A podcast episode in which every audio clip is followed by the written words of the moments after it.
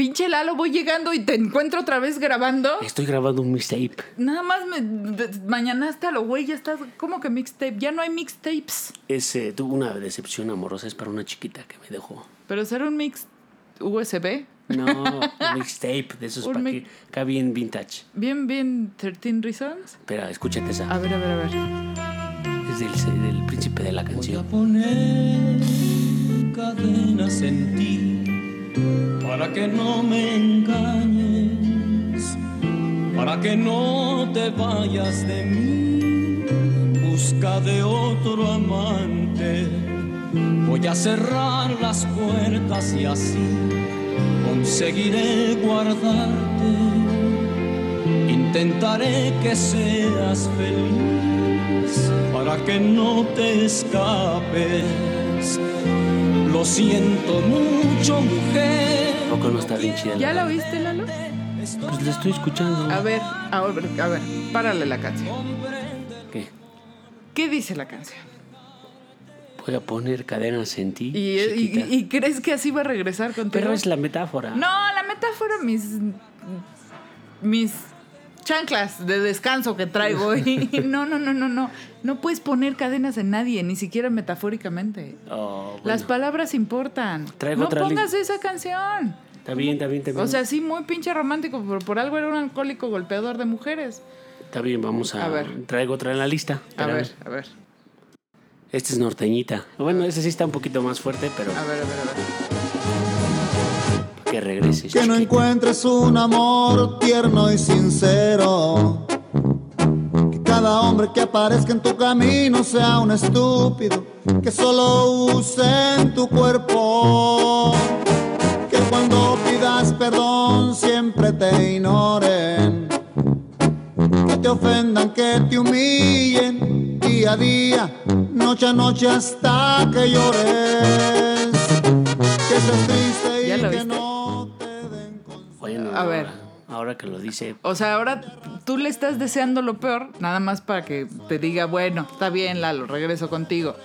Le, le deseas hasta que la arrastren por el suelo. Es- A cómo están las cosas, Lalo. eh, Para que se dé cuenta de El lo que amor, perdió. está- el amor te está matando, Lalo, el amor te está matando. Para que se dé cuenta de lo que dejó aquí. Pero se puede dar cuenta de otras... Es más, yo creo que se dio cuenta, por eso se fue. ah, qué No, no, bueno. no, cámara, cámara. Está bien, ya. Te doy tu tercera Va. oportunidad. Bueno, vamos a poner- Vuélvelo a intentar.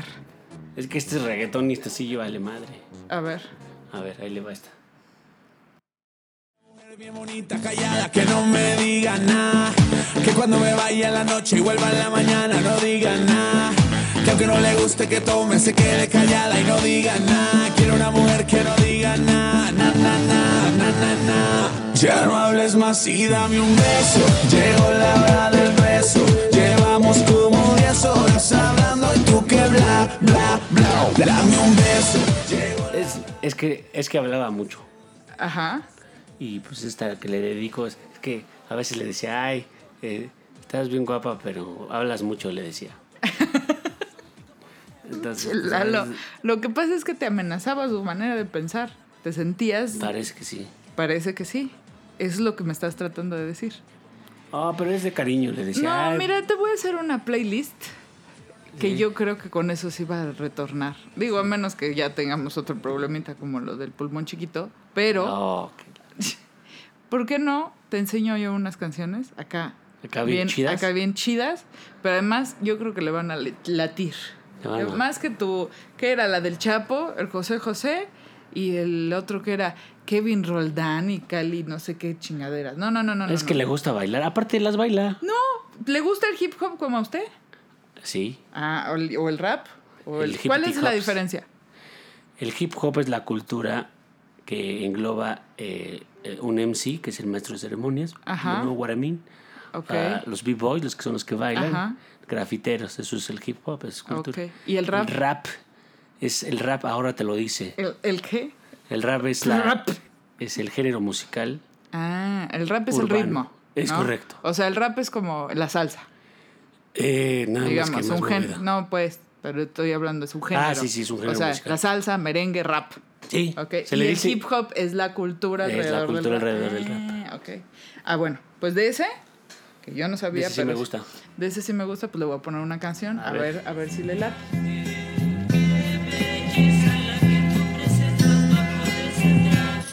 Qué belleza la que tú presentas bajo de ese traje. Qué belleza mujer, pero que sea más tu coraje. No dejes que nadie te pise, que no te manden. Que lo mejor de ti no lo oculte el maquillaje. Ya deja de tragarte la basura sexista. Ya deja de pensar que mejor es que mejor vista. Ya deja las revistas, lo que tu vida controla. Porque naciste libre y te hiciste esclava de la moda. ¿Qué importa si el traje entallado es el que te acomoda? Las dos te dieron ya y el hechizo se acaba ahora. Reacciona, deja de ser solo la novia de. Mejor preocúpate por lo que tú puedes ser. Supera las expectativas que de ti creen. Que de veras merezcas el respeto que te den. No te preguntes por qué siendo más. El mundo es del que si este mundo es machista es porque nosotras también.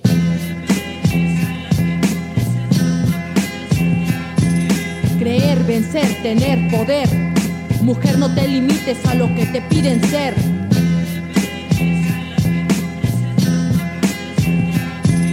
Sentir, pedir, salir, huir. No dejes que en tu vida otros quieran decidir. No digo que el papel de mujer sea malo. No hablo de negar un sexo, sino de reivindicarlo. Cásate, pero considera el divorcio. Realízate, pero no solo en el matrimonio. No ataques a otras mujeres. Con tus comentarios, que aunque sean entre nosotras, sí pueden dañarnos. La lucha por igualdad empezó hace años, porque seguimos entonces con doctrinas de antaño. No reproduzcas en casa la opresión que hay afuera. No llaves puto otras mujeres, no las quemes en la hoguera. Barbie jamás fue como tú, porque tú sí como ella. ¿Por qué te importa tanto ser alta, flaca o güera? Se trata de ser iguales, pero en la diferencia. ¿Por qué entonces vale tanto una apariencia? Si abandonamos ya la sumisión, ¿por qué no la inconsciencia? Hasta la idea que no hay mujer perfecta.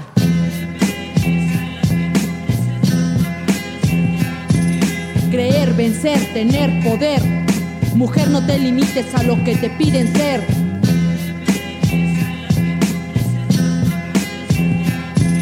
Sentir, pedir, salir, huir. No dejes que en tu vida otros quieran decidir. Liberación femenina, gritamos, ¿quién se libera? Si sigues esperando el galán de telenovela, sigues arrastrando las culpas que cargo Eva, para quitarte de tus prejuicios, ¿qué es lo que esperas? Te dijeron sin un hombre no vale, se las creíste, te llamaron sexo débil.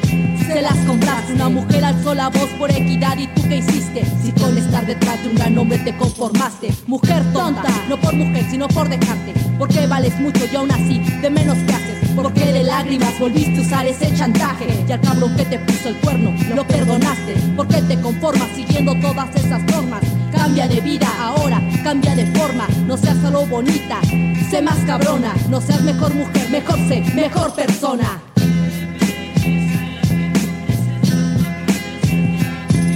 Creer, vencer, tener poder. Mujer no te limites a lo que te piden ser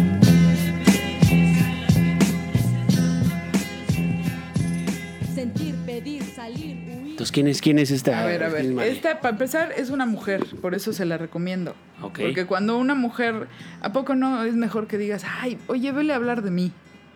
A tal amiga, porque entre mujeres pues hacemos empatía mucho más fácil que de hombre a mujer. ¿Cómo dice que se llama? Mare, advertencia lírica. Déjele bongo aquí en el, En el Google, Facebook, a ver. En el clic, Facebook. clic, clic. Ah, sí, ahí está. Ahí está, mujer oaxaqueña, una bebé. Una bebé de 30, Ah, 31 mira años, una bebé. Y si le. A ver, déjeme, lo voy a escribir. A ver si. Acá, ya ve que acá las redes sociales son A instantáneas. ver, márquele al WhatsApp. No, el, el Facebook Messenger. Facebook? Facebook Messenger. ¿Tiene Messenger? Ahí le lo voy a escribir. Madre. Que sí. ¿Que sí? ¿Está en línea? A ver, ¿Le a ver. marcamos o qué?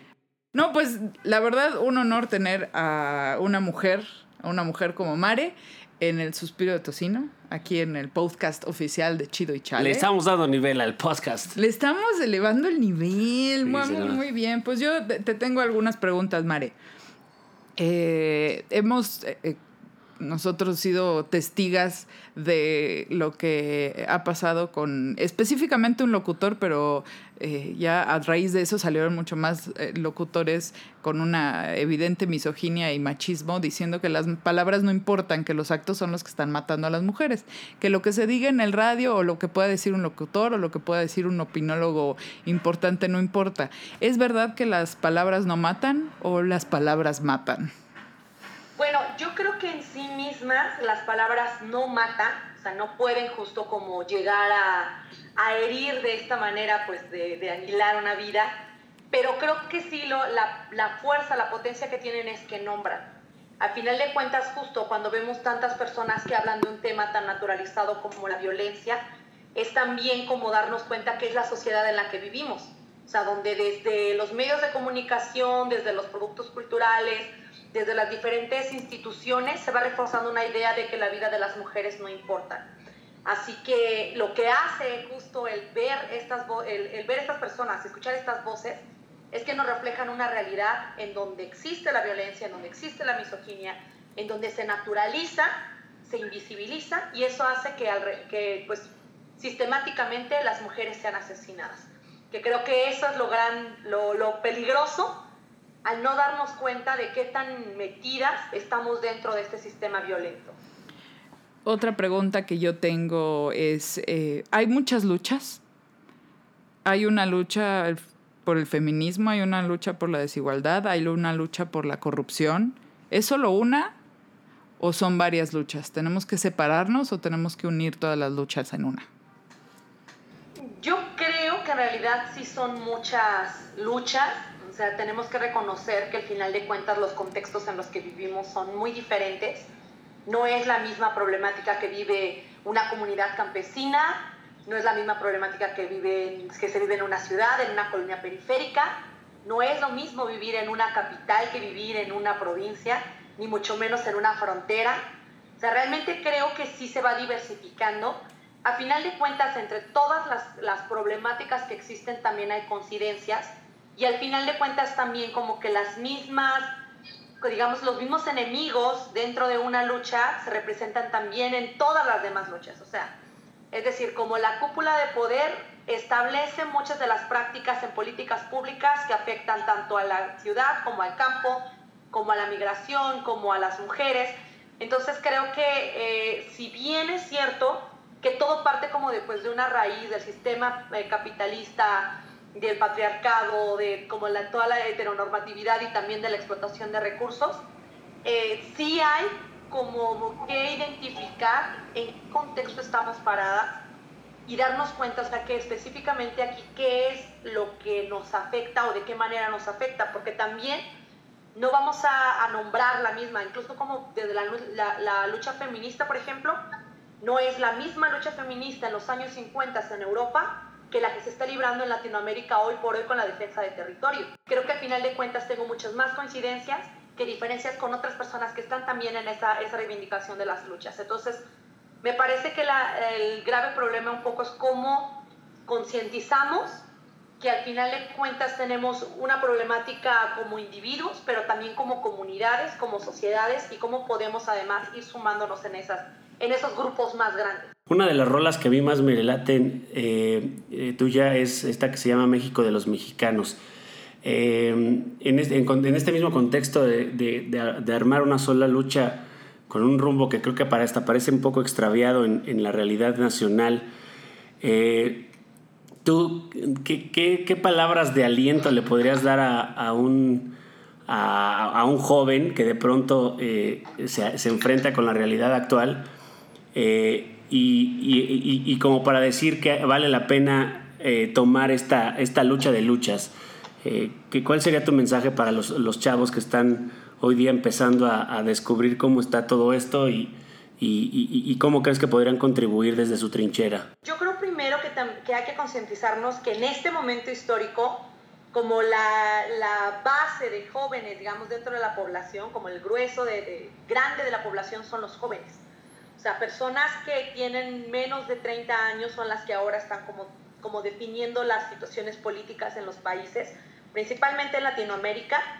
Entonces creo que desde ahí a veces lo que pasa dentro de las sociedades es que dentro de este adultocentrismo se considera que los jóvenes no tienen capacidad de decisión o que no han logrado tener esta madurez para tomar decisiones.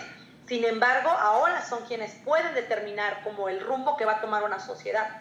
Entonces creo primero es como darnos cuenta el poder que tenemos, y no solo el poder que tenemos, sino que hay, con ese poder también, como, como dijeran desde los cómics, existe una responsabilidad, ¿no? O sea, nosotros tenemos ahora la capacidad de tomar decisiones y que en realidad está complicado por justo esto, ¿no? Nunca nos enseñaron a tomar decisiones, siempre como que se espera que creces y de alguna manera inherente al crecimiento vas a madurar. Sin embargo, creo que al final de cuentas las situaciones, el contexto que estamos viviendo en la actualidad nos condiciona también a estar en contextos muy deplorables, con pocas oportunidades de desarrollo, con pocas eh, oportunidades de reconocer nuestras propias capacidades. Y entonces creo que lo, que lo, primero que tenemos que hacer es ubicarnos en dónde estamos. ¿no? O sea, ¿qué es lo que yo puedo hacer desde mi familia, desde mis amistades, desde mi propio contexto? Y darnos cuenta que pues al final de cuentas tenemos un poder enorme porque somos ahora la mayoría del mundo. Entonces creo que también es un poco como dejar de lado eso de que no tenemos la madurez, sino más bien es ahora pues tener que tomar las decisiones porque nos, nos corresponde como generación y pues a final de cuentas eh, también mucho, mucho se dice ¿no? que, que, los jóvenes son el futuro, pero yo creo que en realidad ya somos el presente. O sea, somos la gente que está tomando las decisiones y que tiene como la responsabilidad y la, y la capacidad de llevar el rumbo del, planeta, del mundo, de las sociedades. Entonces creo que más bien es también un poco creernos las más en, en qué tanto podemos hacer y qué tanto podemos aportar. México, tan cerca del infierno, que el árbol se siente y el fuego lo estamos viendo. México, qué tristeza siente el pueblo, no vivimos aquí, estamos sobreviviendo. México, tan cerca del infierno, que el árbol se siente y el fuego lo estamos viendo. México, qué tristeza siente el pueblo, pero por los que se conforman hay muchos más resistiendo. Vivir en México, gran lujo para cualquiera. Centro de la corrupción, también centro de América. Más de 100 millones compartiendo el mismo suelo. Y son unos cuantos quienes deciden a quién venderlo. Somos analfabetas comparado a las potencias. Pero somos propietarios de más de 60 lenguas, de las cuales la mayoría se avergüenza. Y creen que es mejor aquel que viene de afuera. Cultura empaquetada y puesta a la venta. Es el resultado de la conquista y su leyenda. Solo una opción y es el vender lo que nos queda. Si no es a la buena, es por la fuerza. De norte a sur somos testigos del saqueo y también hay cómplices, principalmente el gobierno. Maldito aquel que diga está con el pueblo y luego lo traiciona a cambio de unos cuantos pesos. México, tan cerca del infierno que el árbol se siente y el fuego lo estamos viendo. México, qué tristeza siente el pueblo. No vivimos aquí, estamos sobreviviendo. México, tan cerca del infierno que el árbol se siente y el fuego lo estamos viendo. México, qué tristeza siente el pueblo, pero por los que se conforman hay muchos más resistiendo.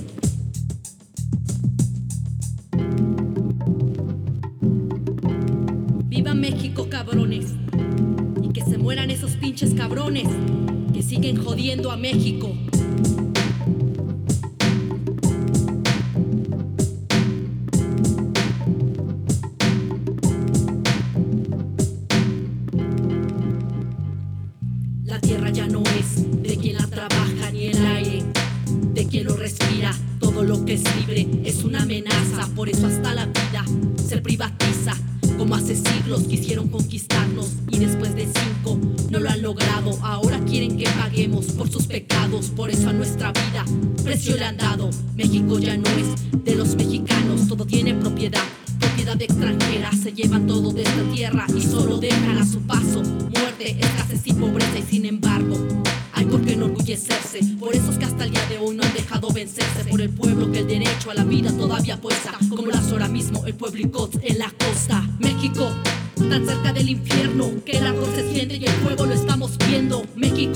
Qué tristeza siente el pueblo. No vivimos aquí, estamos sobreviviendo. México, tan cerca del infierno que el árbol se siente y el fuego lo estamos viendo. México, qué tristeza siente el pueblo, pero por los que se conforman hay muchos más resistiendo.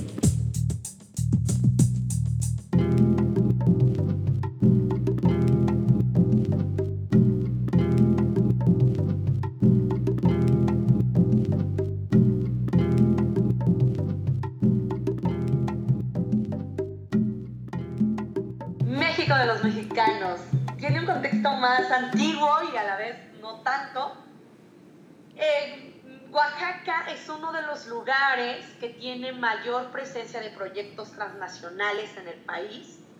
Estamos hablando de alrededor de 50 megaproyectos de mineras, alrededor de otros 30 de hidroeléctricas, más parques eólicos, más, eh, eh, proyectos de, ¿cómo se dice?, de privatización del agua. Realmente tenemos un contexto de explotación bastante pesado y un conflicto bastante grande que se dio hace, hace unos años fue justo el implantamiento eh, o la lucha por la implantación de un parque eólico el más grande de Latinoamérica que se quiere poner eh, justo en la zona de los Icots, en el, en, la, en el istmo de Oaxaca. Y en esta zona pues ha habido varias comunidades que están en defensa del territorio. Sin embargo, es como una nueva visibilización del conflicto, porque si bien hablábamos, hablamos como de la, explotación de los recursos naturales, el aire en sí mismo es algo con lo que no estamos tan familiarizados, tan familiarizados. O sea, hablar como de cómo defendemos el aire o cómo el aire también se privatiza, parece un poco ridículo y sin embargo con los parques eólicos eso es lo que pasa. O sea, se aprovecha como todas estas corrientes de aire para la producción de energía limpia, entre comillas, porque además viene como con todo un proceso de a quién conviene y, cómo se maneja eh, la energía limpia en la bolsa de valores y, que al final también es, es una mercancía entonces, en este contexto, pues esta canción surge de ahí. O sea, hay una frase que yo digo que, dice, la tierra ya no es de quien la trabaja ni el aire de quien lo respira. O sea, como al final de cuentas todo se sigue privatizando. Cada vez más, ¿no? Cualquier recurso natural que podamos encontrar se, se sigue privatizando y muchas veces no logramos darnos cuenta, ¿no? Nos parece un poco ridículo que ahora pues hasta el aire tengamos que defenderlo, ¿no? Pero sí es una lucha que se está llevando y de hecho es una lucha que se está nombrando mucho más, ¿no? Entonces de ahí surge, pero en general también habla pues como de todos los procesos de explotación y de todos los proyectos extractivistas que pues con las reformas, eh, el último paquete de reformas estructurales en México y las que vienen, pues se va a privatizar totalmente ya el territorio mexicano. ¿Qué opinas sobre expresiones como las mujeres inventaron el machismo? Creo que es una forma de justificar eh, cómo las sociedades al final de cuentas también, pues todo el tiempo ha habido una criminalización de los grupos minoritarios. O al final de cuentas, lamentablemente, las mujeres nos hemos convertido en, un grupo minoritario, aún siendo la mitad del mundo, en la medida que justo todas nuestras capacidades se ven minimizadas. Toda nuestra toma de decisiones, nuestra, nuestra organización, todo lo que tenga que ver como con nuestras iniciativas se han ido minimizando y no solo eso, también criminalizando sea, no olvidemos que por eso también, pues en mucho tiempo se nos culpó de la brujería, ¿no? De todo el conocimiento fuera de estos dogmas religiosos, era como el seguir criminalizando y seguir persiguiendo a las mujeres pensadoras. Al día de hoy, cuando se nombra también que las mujeres son las responsables del machismo, es volver a criminalizarnos, ¿no? Creo que justo también dentro de las sociedades capitalistas y, y, cristianas, pues la mujer se vuelve como este pilar a cargo de la crianza, y en la que recae la responsabilidad si una familia funciona o no. En realidad yo creo que más allá de las mujeres, pues es que estamos haciendo como sociedades, que al final de cuentas también es otra cosa. O sea, dentro de las comunidades indígenas, por ejemplo, los principios eh, de organización comunitaria existen. Es decir, o sea, yo soy parte de una comunidad y lo que le afecte a la comunidad va a afectarme a mí también directamente. Sin embargo, como en esta visión como de la familia capitalista, la familia se vuelve una, una organización nuclear. Solo el papá, la mamá, los hijos. Y en este sentido, pues el papá tiene a cargo el proveer para la familia y la mamá de criar. Entonces creo que también eso hace que la responsabilidad se vea, se vea inequitativa, que la responsabilidad no recaiga porque entonces siempre se justifica que el hombre no está en la casa porque tiene que mantener. Y ahora incluso pues muchas familias que ya hemos visto como la, cómo se han ido modificando como el, planteamiento de familia, pues ya hay muchas jefas de familia que tienen que trabajar y hacerse cargo también de los hijos, las hijas. Y entonces hay una responsabilidad mayor, porque si algo no funciona, es culpa de ella, es responsabilidad de ella, no del hombre que falta dentro de la familia. ¿no? Entonces creo que al final de cuentas, pues se sigue utilizando este discurso para demeritar la lucha también de las mujeres por su propia autonomía. porque entonces es todo lo que tomemos, todas las decisiones que tomemos son incorrectas. No tenemos, como se, se desvalora toda la, lucha o toda la, la, digamos, las iniciativas que podamos estar tomando, se desvirtúan y también en ese contexto pues se nos va quitando un valor dentro de la sociedad, como que las mujeres seguimos sin ser capaces de tomar buenas decisiones, ¿no? Que ha sido un poco la cuestión paternalista y el por qué la necesidad de un hombre. El hecho de que el hombre tiene una capacidad mayor de tomar buenas decisiones y la mujer no. Y se sigue reforzando con todas estas ideas incluso.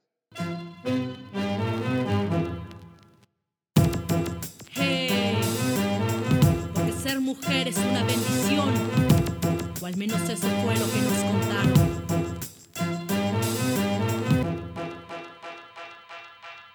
Esta es mi vida, mi cuerpo, mis decisiones. Ya basta que pretendan controlar mis acciones. No es suficiente la violencia que soporto a diario y todavía reprimes mi vagina y mis ovarios. Mi vida, mi cuerpo, mis decisiones. Ya basta que pretendan controlar mis acciones. No es suficiente la violencia que soporto a diario y todavía reprimes mi vagina y mis ovarios. Estás muy lejos de saber lo que significa ser el dolor y la fuerza de una mujer, así que no pretendas que me comprendes. Si jamás has sangrado, no me mientas que lo entiendes. Es entre dientes tu inclusión y tu equidad. Es solo un lindo discurso, ya sé hasta qué dirás. La importancia de la mujer para la sociedad. Pero de nueva cuenta, solo en palabras quedará. Así ha pasado y han sido muchas las muertas por abortos clandestinos y a pesar de las protestas. Es grande tu ego y más grande tu ignorancia. Tu herramienta contra mí es la violencia. Ya basta de eso, ya basta de esa farsa. Si seré yo a quien reprimas de nueva cuenta, tú solo niegas que existe un problema real, porque es más fácil ocultar y callar. Por un aborto legal y gratuito, porque no se criminalicen nuestros actos. Esta es mi vida, mi cuerpo, mis decisiones. Ya basta que pretendan controlar mis acciones. No es suficiente la violencia que soporto a diario y todavía reprimes mi vagina y mis ovarios. Esta es mi vida, mi cuerpo, mis decisiones. Ya basta que pretendan controlar mis acciones. No es suficiente la violencia que soporto a diario y todavía reprimes mi vagina y mis ovarios. Estoy decidida a no dejarme de tus leyes. Reprimes mi derecho y legalizas mi muerte. De cuando acá tú sabes lo que me conviene y de cuando acá decidir por mi derecho tienes. Derecho a la vida, sí, pero una vida digna. Dime si es digno cuando controlas y me humillas. Como siempre, todo es cuestión de perspectiva. Pero de quién, claro, no de la mía. No quiero más condescendencia de burócratas. Es mi derecho, no estoy pidiendo limosna. Debe ser también una garantía individual. Quiero despenalización, quiero reformas. Mi paciencia se agota y el mar casi se seca. Pues llevo siglos esperando tu respuesta ante un sistema patriarcal que poco se presta. Somos mujeres, la decisión es nuestra. Ese tema, mi vida, mi cuerpo, mis decisiones, es un tema sobre la despenalización del aborto eh, y sobre cómo dejar de criminalizarlo, no tanto hacia la sociedad, porque yo creo que también como sociedades hemos logrado avanzar un poco. O sea, en realidad creo que el hecho de que, había, de que existe movimiento feminista es uno de esos logros. Que tenemos más alianzas para poder llevar a cabo los abortos. Y eso es una, como una realidad. El aborto se practica, sea legal o no sea legal. Y lamentablemente ese es el problema, que por no estar eh, licitado, hay mucho riesgo de la vida de las mujeres en torno al aborto. Hay muchas mujeres que mueren a causa de eso y muchas que se convierten en madres sin estar preparadas a causa de eso. Eh, hace poco, por ejemplo, yo veía un, letrero en una institución de salud que decía, eh, todo embarazo en mujeres menores de 15 años se considera un embarazo de alto riesgo. Dentro de una de las eh, como, como circunstancias legales en las que se puede llevar a cabo la interrupción legal del, del embarazo es el riesgo de la vida de la madre. Y sin embargo en este letrero nunca mencionan que entonces tienes derecho a un aborto legal. Entonces también eso como el, nos cortan la información es también estar condenando nuestras vidas pues a condiciones difíciles o estar, o estar eh, jugando con nuestra propia vida porque podemos morir en eso. O sea, muchas mujeres que se practican abortos clandestinos mueren por eso. Y muchas mujeres también mueren a causa de, del parto precisamente porque no están preparados sus cuerpos para ser madres. Entonces hay toda una situación en la que el único objetivo o el, o el tema central significa en que las mujeres no podemos tomar decisiones. Porque para mí el tema de la legalidad del aborto es eso. No es si lo vas a hacer o no lo vas a hacer, sino es no te dejo decidir. El Estado está decidiendo por nosotras. Entonces, ese para mí es el conflicto central, porque el Estado no tendría por qué estar decidiendo por nosotras. Un Estado que en su mayoría está conformado por hombres, donde todas las instituciones, la mayor parte de los que, están son hombres, que ni siquiera se hacen cargo de sus propios hijos. Entonces también es como toda una temática justo del por qué las mujeres tenemos que estar a cargo y por qué se nos sigue condenando y condicionando a que nuestro papel único en la sociedad sigue siendo el de ser dadoras de vida. Entonces el tema es ese, pero que tiene que ver como justo con la hipocresía, con la doble moral, con este, todo este control y criminalización de nuestros propios cuerpos y donde en realidad las mujeres ya estamos tomando decisiones, pero también necesitamos avanzar legalmente porque si no se sigue criminalizando. O sea, y creo que también es muy irónico porque en una sociedad que se supone que ya, donde ya tenemos muchas oportunidades, donde podemos tomar este, muchas decisiones, tenemos más este, eh, poder de, de, decidir sobre, nuestra, sobre el destino de nuestra vida, algo tan básico como nuestro propio cuerpo, todavía no podemos decidirlo. Entonces, ese es el tema que a mí me lleva a escribir esa canción y que es un tema que en realidad para mí fue también la apertura hacia el feminismo. O sea, el por qué no puedo decidir sobre mi cuerpo. O sea, por qué yo que tengo tantas capacidades y que, y que he logrado muchas cosas más que las generaciones de mujeres anteriores a mí, ¿por qué tengo que seguir obedeciendo a un Estado que, que según me cuida, aunque ni siquiera es eso, porque también es, es cierto, muchos niños están ahora en este país, muchas niñas, por las que nadie se preocupa, muchas, toda la infancia, digamos, la sociedad no se hace responsable de su infancia. Y entonces me parece hipócrita que se estén preocupando porque, porque nazcan o sea, eso es lo más hipócrita, ¿no? Preocuparse porque nazcan cuando en realidad no les están garantizando una, un desarrollo de vida, no les están garantizando nada después de que llegan a este mundo, sino solo es el control del cuerpo de las mujeres. Se tiene la idea de que el machismo como la corrupción es algo propio de una idiosincrasia mexicana, arraigada como cánceres. Eh, ¿cómo, ¿Cómo propondrías tú en las nuevas generaciones que, las, eh, que este tipo de chips los pudiéramos cambiar hacia, hacia un futuro un, poquito más este, eh, prometedor? Yo creo que la principal herramienta definitivamente es la educación, pero la educación en todos los sentidos, la educación en casa, el, fortalecimiento también y la, la, volver a humanizar toda, toda la educación, creo que eso es la, la principal herramienta.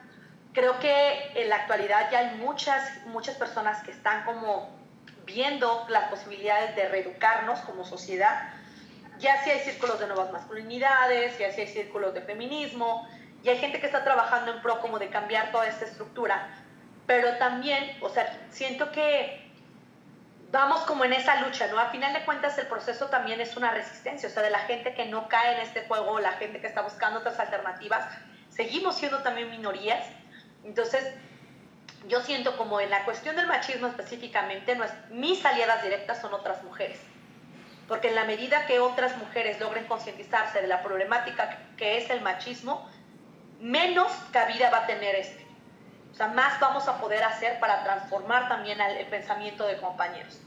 Sin embargo, también es complicado porque nosotras mismas estamos en un proceso de decolonizarnos y de construirnos.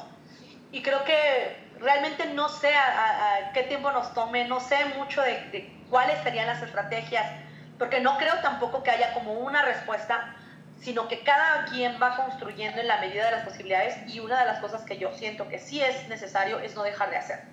O sea, sea que funcione o no, es tratar de intentar, porque en realidad es eso, no hemos logrado transformar mucho, pero estamos en ese intento y es no desistir hasta ver que algo cambie, ¿no? Y intentarlo de las maneras posibles y de las maneras en que logremos eh, imaginarnos, ¿no? Cambiar nuestro imaginario, pero pues sí realmente siento que estamos todavía iniciando apenas todo esto. Eh, ¿O cómo ves a México en cuestión eh, de aborto, eh, a derechos de las mujeres, en cuestión de igualdad, derecho para, los indígenas, de aquí a, a, 10, 15 años? ¿Crees que estamos avanzando? el, panorama es oscuro, es esperanzador. Desde tu punto de vista, ¿Cómo, cómo ves el panorama en el futuro eh, cercano de nuestro México? ¿Sabes qué pasa? cuando empezó toda la situación de la guerra contra el narcotráfico y con toda la ola de violencia que se empezó a vivir, hubo también mucha naturalización de otras violencias. Entonces, de repente yo siento que eso no ha parado. O sea, eh, hace unos años, justo como con la desaparición de los 43, me hacían una pregunta más o menos similar. Yo decía, es que yo siento que justo como México está en un movimiento telúrico. O sea, está todavía, ahorita siento que estamos como ya saliendo del movimiento telúrico, más o menos, pero es justo eso, o sea, cuando está el movimiento telúrico realmente no vas a ver qué sigue de pie, qué se, qué se rompió, qué cosa, de, dónde puedes rescatar, ¿no? Entonces creo que justo en este momento el proceso como de, de, todo lo que estamos viviendo, estamos en un proceso de resistencia. ¿Qué va a suceder después de esto? No lo sé. O sea, no te puedo dar una certe con certeza qué va a pasar a 15 años.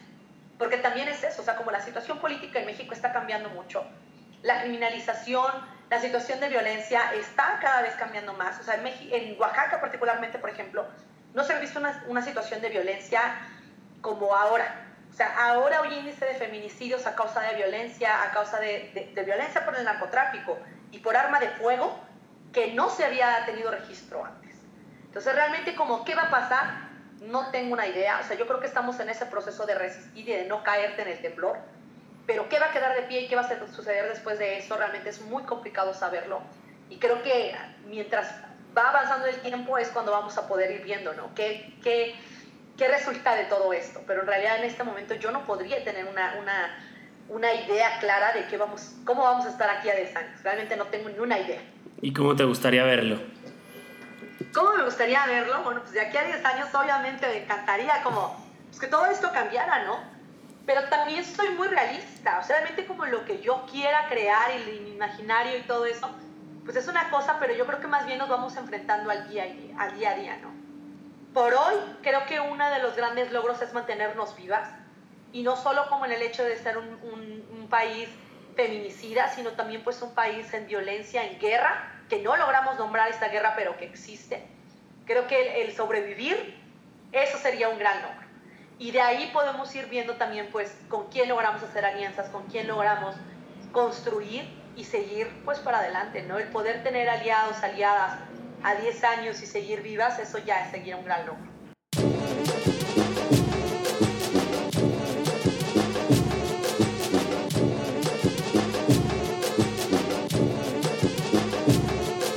Bienvenido al infierno, es aquí donde te espero, donde están las promesas que políticos no cumplieron, donde el dinero se transforma en pesadilla y los sueños rotos se van por la alcantarilla. Bienvenido al infierno, es aquí donde entre santos hay demonios escondidos. Es la realidad, así que bienvenido amigo. Tercer mundista marginada por herencia, nacida al sur del norte donde el sueño comienza. Tener paciencia no es opción cuando se espera el progreso que a mi gente hace tiempo le prometieran. Sigo buscando el bienestar y no lo veo. Solo veo las huellas de la explotación y el saqueo. El desempleo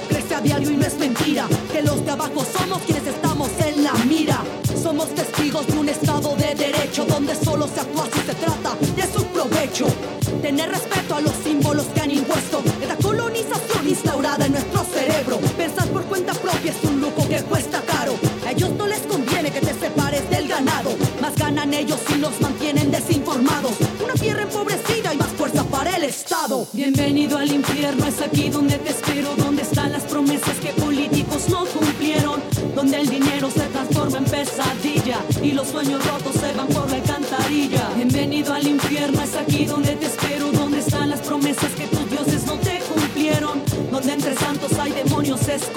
Así que bienvenido, amigo. No creas todos los cuentos que en la Biblia has leído. No hace falta morir. El infierno está aquí mismo. Solo presta atención a la manera en que vivimos. Cuando esperas más de un equipo de fútbol que de ti mismo. Mujeres mueren siendo cifras solamente. Nos dicen que hay democracia, pero es claro que nos mienten. No es suficiente con su discurso incluyente. Pero es obvio el miedo que se tiene a lo diferente. La religión te miente mientras te mira a los ojos. Es su injusticia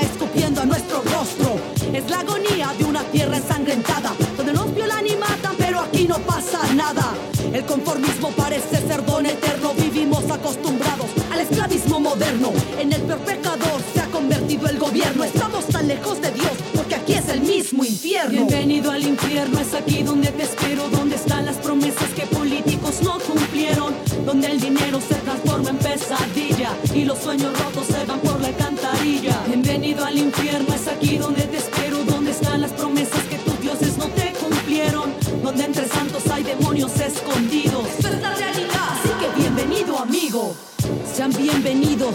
Sean bienvenidas a este infierno llamado sistema económico capitalista neoliberal, a este heteropatriarcado. Pero tenemos la opción de apagar las llamas, de construir nuestro propio paraíso. Pero para eso, primero hay que tener las ganas de hacerlo y empezar, empezar ahora. Este podcast continuará.